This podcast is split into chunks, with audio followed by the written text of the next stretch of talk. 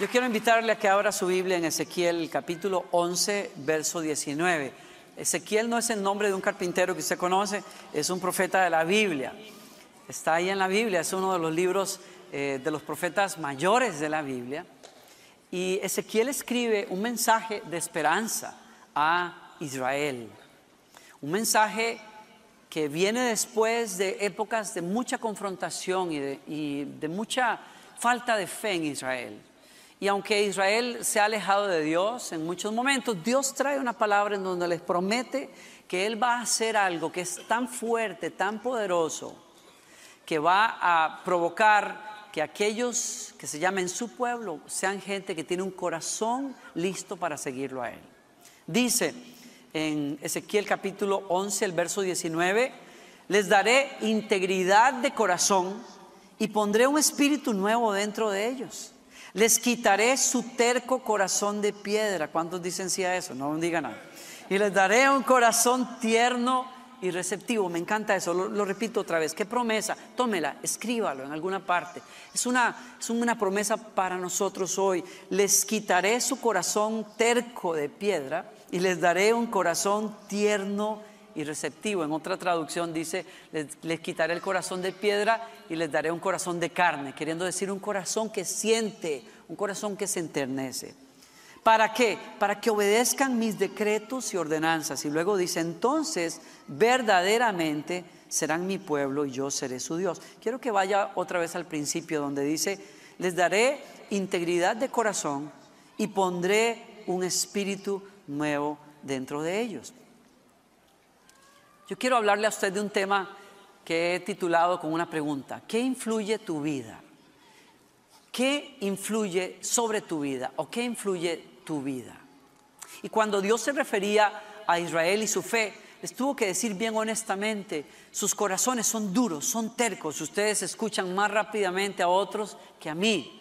Cuando yo que soy su padre les hablo, ustedes dan media espalda y se van. Ustedes se han vuelto duros, ustedes se alejan, pero yo tengo una promesa para ustedes. Y fíjense, esa promesa es lo que acabamos de leer, pero esa promesa que fue hecha en el Antiguo Testamento es una promesa que retoman los apóstoles en el Nuevo y nos dicen a nosotros, Dios ha hecho algo tan poderoso en Cristo Jesús que cuando Él murió y resucitó, nos ayudó a nosotros, hizo algo por nosotros para matar en nosotros ese corazón terco y darnos un corazón nuevo, dice otra traducción. Dios promete a todo aquel que crea en Él darle literalmente un corazón nuevo. Ni siquiera está prometiendo un extreme makeover, está prometiendo darle un corazón nuevo. ¿Qué le parece a usted eso? Dios ha prometido todo aquel que crea en Él, Dios va a borrar sus pecados, va a quitar ese, ese corazón duro y mañoso y le va a dar un corazón que palpita con las leyes de Dios. Dice la Escritura, voy a poner mis leyes, mis pensamientos adentro de ustedes y ustedes van a correr detrás de mí. Ustedes van a amarme por el poder de un corazón nuevo. Estoy hablándole a usted que si usted quiere conocer y seguir a Dios, usted necesita un corazón nuevo. Usted no necesita un corazón maquillado. Usted necesita un corazón que bombea con toda la potencia de Dios. Usted necesita un corazón que palpita, que ama, que se pega a la palabra de Dios. Y el cambio que los seres humanos necesitamos es tan radical que no es una reforma, es una recreación lo que usted y yo necesitamos. Y en ese sentido, el cristianismo predica algo. Sí hay un nuevo nacimiento. Sí hay una obra nueva, totalmente nueva, en el momento en que alguien escucha la palabra de Dios y cree lo que Jesús es y lo que Jesús hizo por nosotros. En ese momento nace a una vida completamente nueva. Y dice el apóstol, las cosas viejas pasan y aquí todas son hechas nuevas, incluso el centro mismo de tu espíritu. O sea, tu misma esencia es hecha nueva por el poder del Espíritu Santo. Y es que mire, ser cristiano tiene que ver con cambiar de eje, de centro. Usted por muchos años siguió sus deseos, sus pasiones, sus ideas, sus impulsos, pero ahora se trata de bajarse usted de ese lugar y que Cristo tome las riendas de su vida. Eso se trata cristianismo. Amén. Está conmigo. Se trata de que Cristo sea Señor, de que Cristo mande, de que Cristo sea honrado en el corazón. no se trata meramente de ir a la iglesia, incluye eso, leer la Biblia, incluye eso, orar, incluye eso, pero es más, es más que todo eso, porque usted puede hacer todas esas cosas y no tener un corazón rendido a Dios. Ese es el punto. Pero un corazón rendido a Dios es un corazón que ha nacido por medio de la fe y por lo tanto palpita hacia Dios. Quiere a su papá, quiere al que lo creó, quiere la palabra que le dio. Usted tiene sed de las cosas de Dios. Usted puede reconocer si usted ha nacido de nuevo, si usted tiene sed por las cosas espirituales. Y, le voy a decir algo más. En realidad este, este mensaje pretende ser una segunda parte de un mensaje que compartimos mi esposa y yo hace unos, unas semanas en donde hablamos acerca de ser guiados por Dios. Para poder ser guiado por Dios, yo primero necesito que el eje de mi vida cambie, porque si yo sigo siendo el centro, olvídese, el espíritu va a jalar para allá y usted va a jalar para acá. Usted va a seguir usted va a seguir queriendo complacer sus deseos egoístas, pero el Espíritu Santo va a decir, "No, no, es por aquí el camino." Y por eso usted ve mucha contradicción en el cristianismo mismo, porque hay personas que dicen, no, pero yo quiero las cosas de Dios, pero siguen sentadotes en el trono. Entonces, ¿qué es lo que pasa? No nos hemos convertido realmente. No le hemos dado a Jesús ese lugar. Y por eso es mi invitación en esta tarde. Dios quiere darte un corazón nuevo. Dios quiere darte un corazón nuevo que lo ama, que lo sigue a Él. Ese es el mensaje de esperanza que predicamos. Si tenemos fe en Él. Y entonces el Espíritu Santo hace un trabajo increíble en todos nosotros y es guiarnos a las cosas de Dios. Para poder ser guiados por Dios, he dicho primero que nada, necesitamos un corazón nuevo. Dos, necesitamos un poder superior a nosotros para ser guiados por Él, para seguir su voluntad. Nos dan un corazón en donde Dios pone su palabra, Dios pone su espíritu, palpitamos en un sentido distinto, el centro es Jesucristo, Dios está guiando nuestra vida, pero también Él nos da un poder superior para que podamos encontrar su voluntad y seguirla. Porque imagínense, vuelvo a decirlo, si usted está acostumbrado toda su vida a seguir sus propios deseos y ahora usted dice, voy a la iglesia, quiero seguir a Cristo, pero usted tiene un corazón no convertido, es una cosa demasiado difícil. Aunque usted tenga un corazón convertido, un nuevo corazón, usted necesita una fuerza más poderosa que usted mismo para seguir a Cristo. ¿Y saben quién es? Es el Espíritu Santo es el Espíritu Santo. Yo no sé qué piensa usted, si usted pensará que es una palomita blanca, no se equivoque, es mucho más que eso, señores. Usted lo puede pintar muy bonito, pero es más que eso, es el poder de Dios para ayudar a sus hijos a llegar a donde tienen que llegar. Entonces, dice, dice en Juan capítulo 14, Jesús hablando, yo le pediré a Dios el Padre que les envíe al Espíritu Santo para que siempre los ayude y siempre esté con ustedes. ¿Cuándo va a estar con nosotros? ¿Cuándo nos va a ayudar? No me convencen. ¿Cuándo nos va a ayudar? Cuando usted lo siente. Cuando usted está en la iglesia. Cuando usted siente la palomita volando del Espíritu Santo. No, señores. Siempre. Siempre te va a ayudar. Siempre va a estar contigo. Cuando el esposo se fue, siempre va a estar contigo. Cuando la esposa no te pela, siempre va a estar contigo. Cuando los hijos ni te determinan, siempre va a estar contigo. Cuando en la cuenta haya dinero y cuando no haya, siempre va a estar contigo. Cuando eres fuerte, cuando eres débil, siempre va a estar contigo. Esa es la promesa. Claro, los discípulos agarraron a Jesús y casi lloraban y le decían, Señor, no te vayas, por favor, ¿a dónde vamos a conseguir uno como tú? Pero Jesús les dijo, no se equivoquen, señores, déjenme ir porque a ustedes les conviene. Yo ahora estoy caminando con ustedes, pero viene el día en que voy a estar adentro de ustedes. Voy a estar llenándolos. Voy a estar impartiéndoles mi presencia. Ustedes no necesitan que yo ande con ustedes de la mano todo el día. Ustedes necesitan tenerme adentro de ustedes. Ustedes necesitan que yo desde adentro los impulse, los mueva, los guíe. Y eso es lo que hace el Espíritu Santo. Por eso Él promete, va a estar con ustedes. Él los va a conducir a conocer la voluntad de Dios. Primera Corintios 2.9, Pablo dice, pero fue a nosotros a quienes Dios reveló estas cosas por medio de su espíritu, pues su espíritu investiga todo a fondo. A mí me gusta eso. Es mejor que la gente de, de ah, CIA, ¿verdad? Sí. Y de, las series de televisión, o sea, esos tipos que lo descubren todo, uno no haya, ¿cómo es que encuentran tanta cuestión y hay tanta tecnología solo para darse cuenta que los seres humanos son mentirosos y quieren, y quieren siempre ocultar el crimen? Pero la escritura nos dice a nosotros, hay uno que es mejor que todos esos juntos. Él investiga todo a fondo y siempre llega a la verdad de las cosas. Es el Espíritu Santo. No, a alguien mal estoy hablando acá. No a ustedes, yo creo. Están aquí todavía. Yo le doy permiso de que le pellizque al que está a su lado. Dígale, te están hablando ahí al frente. Te conviene escuchar esto.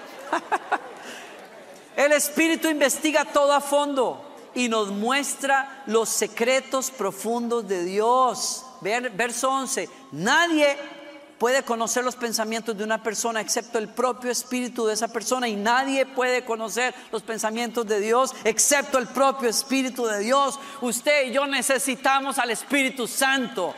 Usted necesita al Espíritu Santo. Usted necesita al Espíritu Santo. Dígale que está a su lado, vos necesitas al Espíritu Santo, así en tico. Vos necesitas al Espíritu Santo. Necesitas, necesitas al Espíritu Santo. Necesitas. Él dice, yo no me puedo ir. Cuando yo me vaya, no los voy a dejar huérfanos, les voy a enviar al Espíritu Santo. ¿Y saben para qué viene el Espíritu Santo? Para hacer la influencia mayor en nuestra vida.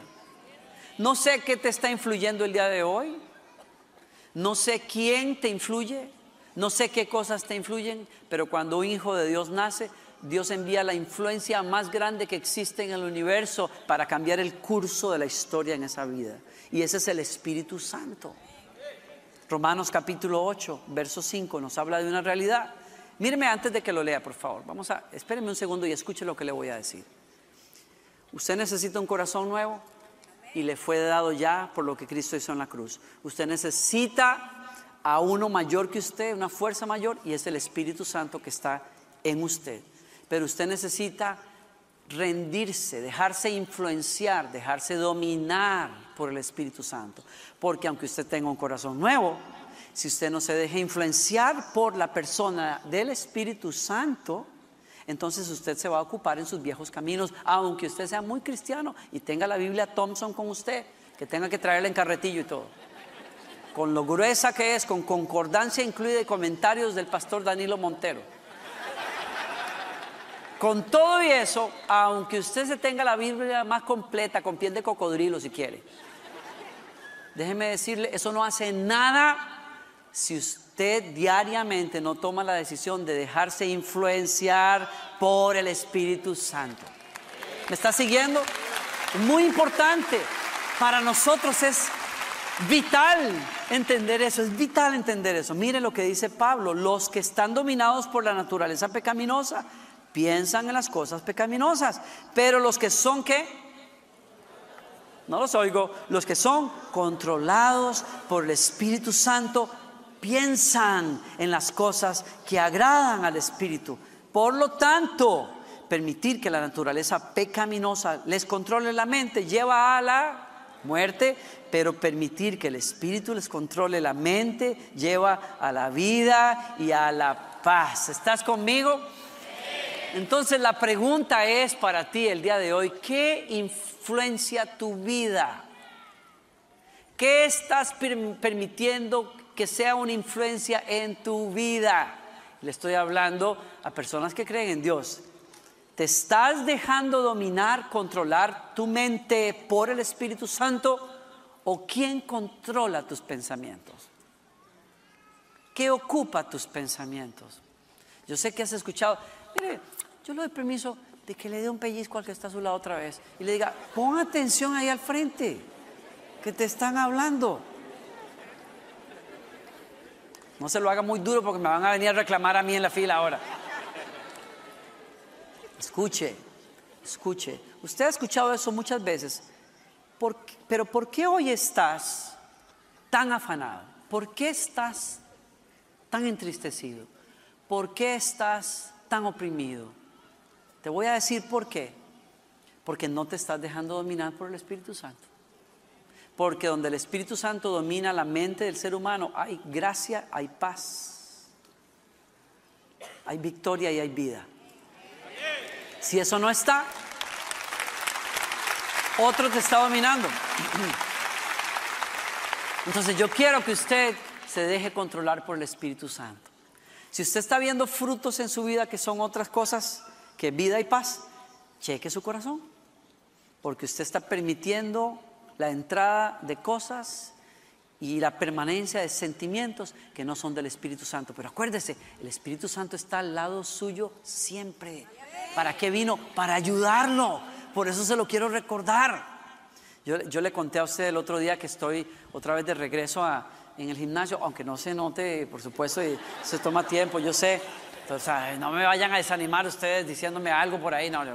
Este, ahí estamos, haciéndole la fuercita, ¿no? Dándole Claro, el otro día casi morí, casi llamaron al 911, pero bueno, quedé desmayado en el piso y tuvieron que levantarme los, pies en el aire y todo para que me volviera el aire. Me dijo el entrenador, necesitas oxigenarte un poco. Le digo, sí, eso es lo que debes pensar tú cuando me estás pidiendo más. Pero el tipo me está entrenando precisamente para que pueda levantar más peso otra vez. Y, y me dice, no puedes levantar peso como estás.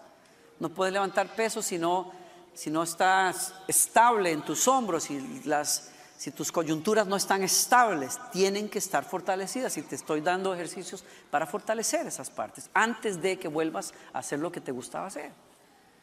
Y entonces me doy cuenta que a cada paso yo tengo que estar chequeando mis movimientos, no les voy a hacer esos movimientos para levantar peso porque se matarían de la risa, pero ahora, aunque levante una caja, usted me va a ver en una postura que da risa.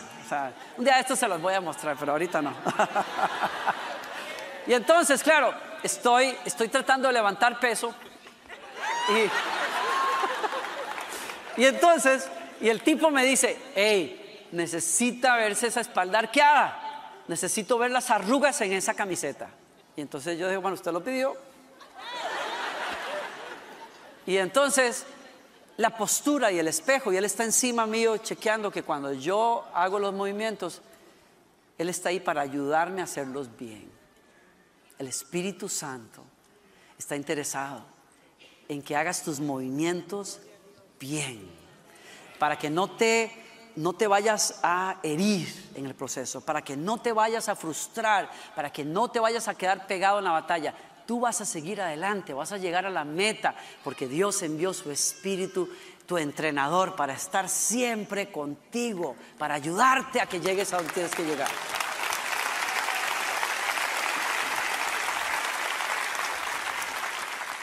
Pero esto depende de a quién le dejas tú influenciar tu vida.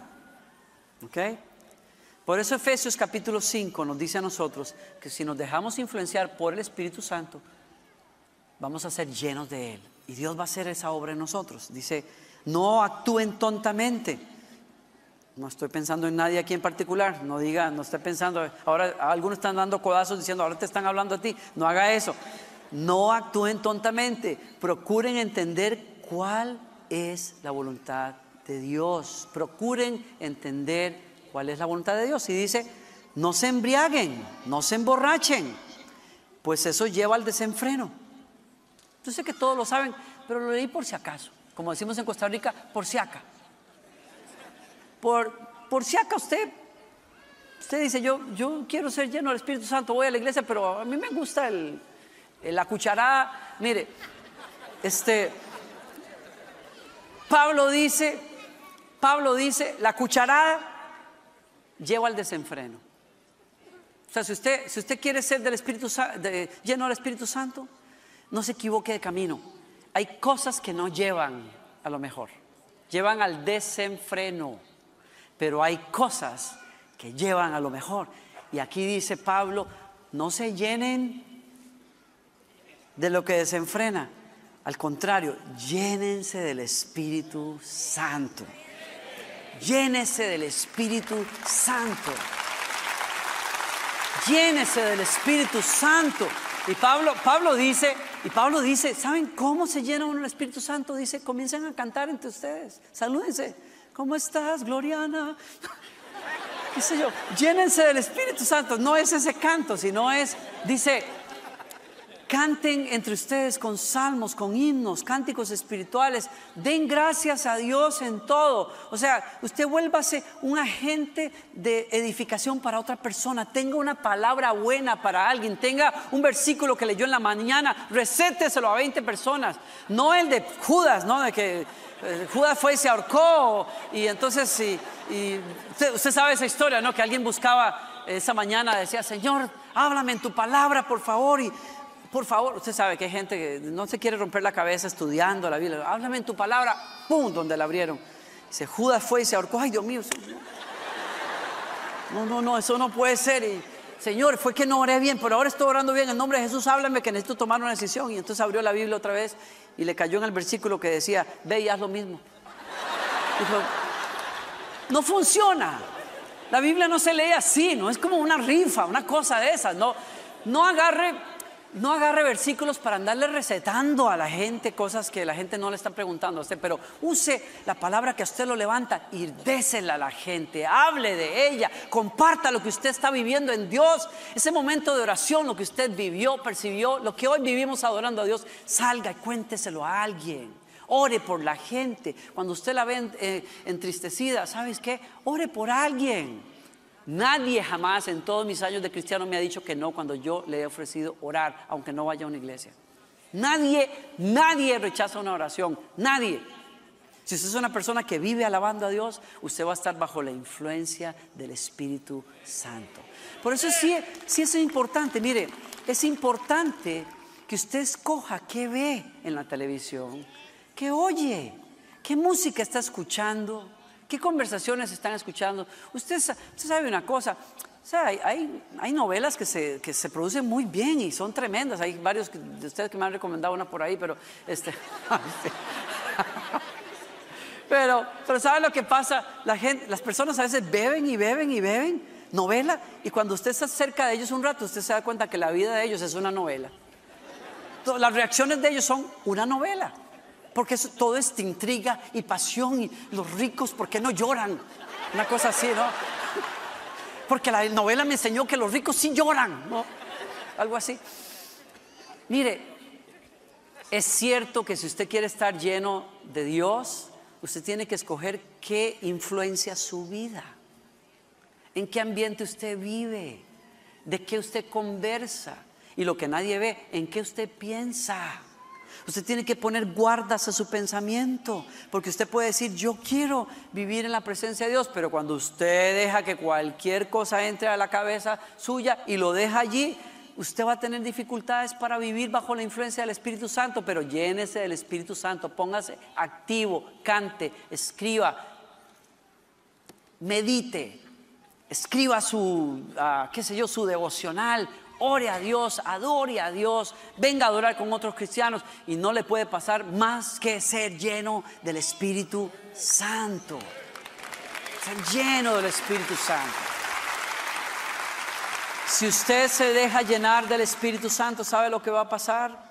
Dios lo va a guiar. Usted va a escuchar la voz de Dios. Usted va a ser sensible al Espíritu Santo. Usted va a escuchar la voz va a entender las escrituras, va a aplicar las escrituras de una mejor manera, va a tomar mejores decisiones, porque su corazón va a estar receptivo. La escritura nos habla del de, primer rey de Israel, y con esta historia termino, que fue una persona a la que descubrió el profeta Samuel. Y este, la historia de él es interesante y les recomiendo que la busquen, está en primera de Samuel. No la vamos a leer ahora por cuestión de tiempo, pero pero se nos dice a nosotros que cuando Dios encontró a Saúl, Saúl, cuando Dios llamó a Saúl, Saúl era el hombre más alto que había en todo Israel. Pasaba por encima del hombro de todos y era, dice una traducción, el hombre más hermoso que había en Israel. Sí, sí, algunas chicas están diciendo, pero ¿por qué no nació en esta época? ¿Por qué se quedó por allá? Se, se equivocó en el tiempo. Pues mire, o enfóquese ahorita en eso, mire. Pero dice la escritura que Saúl se fue a buscar una manada de asnas de su papá que se había perdido. No eran dos o tres, o sea, las asnas son dinero en la época, mucho dinero. Se le perdieron a su padre y va a buscarlas y se toma varios días buscándolas. Y quiero que paremos aquí la historia solamente para decir una cosa. Las personas que están ocupadas obedeciendo a sus padres, obedeciendo a Dios, siempre son interceptadas por el propósito de Dios. Gente vaga que está queriendo descubrir la voz del Espíritu Santo y la voluntad de Dios no van para ninguna parte. Los vagos no van para ningún lado. Los que Dios usa son las personas que están haciendo lo que pueden hacer para cumplir el propósito y plan de Dios en sus vidas. Sea obediente a sus papás. No importa, pero se los vuelvo a decir. Sea obediente a sus papás, honre a sus papás, porque usted no sabe cuándo Dios está buscando a alguien para usarlo y se lo va a encontrar a usted. Y si Dios tiene que escoger entre otros, usted va a escoger aquel que decidió honrar su palabra escrita. ¿Me sigue? Si usted quiere encontrar la voluntad de Dios para su vida, obedezca la palabra que está escrita. Usted dice, pero necesito una dirección de Dios, un vellón, una pluma que caiga ahí enfrente del pastor mientras él habla. Que él me vea tres veces y parpadee cinco. Yo voy a saber que Dios me está hablando. No, usted no necesita eso. ¿Sabe lo que usted necesita para conocer la voluntad de Dios? Lea la Biblia regularmente y aprenda a interpretarla. Hay poquitas cosas que usted puede aprender para interpretarla. ¿Me sigue? Y entonces Saúl va y busca las ovejas, se pierde, no, las encuentra. Y entonces su criado que está con él le dice, hay un hombre de Dios que está en una ciudad, hoy van a hacer un sacrificio y el pueblo entero está sentado esperando a que él venga a comer antes del sacrificio, porque solo él puede bendecir la comida y el sacrificio. Y Saúl va y se lleva la sorpresa de que cuando el hombre de Dios lo ve, lo llama aparte, lo unge por rey y le dice, tú vas a ser el próximo rey de Israel. El tipo no entiende. Dos, tres días después se encuentran en otro pueblo y el profeta le dice, espérame allí, voy a llegar a ungirte como rey, lo anuncia como rey delante de todos. Y entonces hombres de guerra se van con él a su casa, las, asnas ya fueron encontradas por su papá, se, va con él se van con él a su casa y la escritura misma dice que desde el mero inicio, cuando él fue ungido como rey, hubo hombres que no creyeron en él y eso lo mató. Hubo hombres de guerra que dijeron, este no puede liberar a Israel. Fueron a su casa, pero dos, tres días después otra vez, fueron a la guerra y el Espíritu Santo vino sobre Saúl y mientras el pueblo temblaba, Saúl dijo, no, vamos a vencer a estos hombres. Y los vencieron y allí fue ratificado como rey delante de todo el pueblo. Lo siguiente es historia tremenda.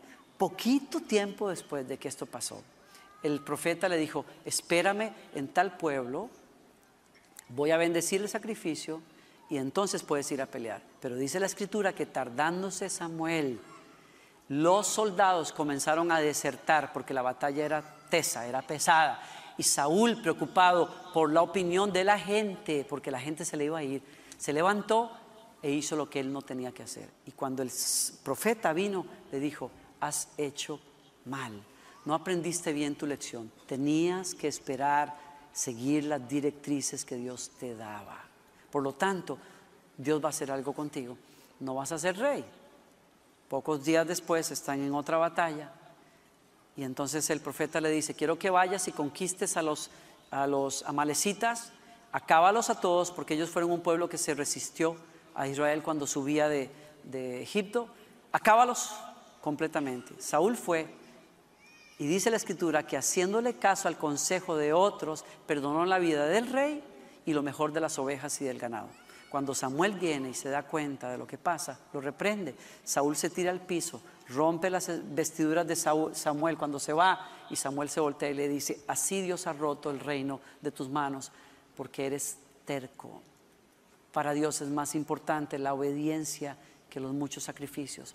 ¿Por qué perdonaste animales cuando Dios te dijo que no podías perdonar nada? Escúcheme acá y con esto termino.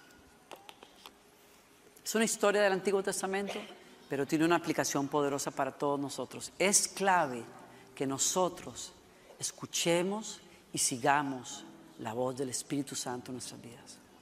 Es clave para que usted crezca, que usted siga la palabra de Dios, la aplique en su vida, pero solo el Espíritu Santo le puede ayudar a usted a escuchar la voz de Dios y a interpretar las escrituras de una manera que usted madure y crezca y llegue al propósito de Dios.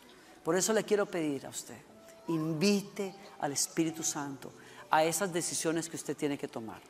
Le advierto una cosa, el Espíritu Santo no va a tomar ninguna decisión por usted. Usted siempre va a tener que ser la persona que toma y acciona sus decisiones. Pero si usted consulta al Señor, si no se apoya en su propia prudencia, como dice el, proverbista, si usted no se confía en usted mismo y ahora como cristiano usted pone a Dios primero, su palabra primero y la voz del Espíritu Santo en todas sus decisiones, cuando usted tome decisiones, es muy seguro que usted va a seguir la guía del Espíritu Santo. Y entonces lo único que puede pasar es que usted madure y conquiste nuevas tierras en el nombre del Señor. Le recuerdo, usted no está solo, el Espíritu Santo está con usted. Y lo único que Él pide es escuche espere, obedezca, atienda, no sea terco, no sea duro, siga la guía de su entrenador y usted va a llegar a donde tiene que llegar. ¿Recibe usted esta palabra en esta tarde?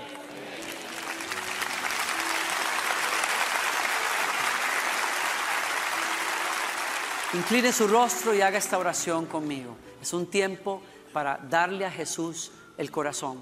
Lo dije al principio y cierro con esto.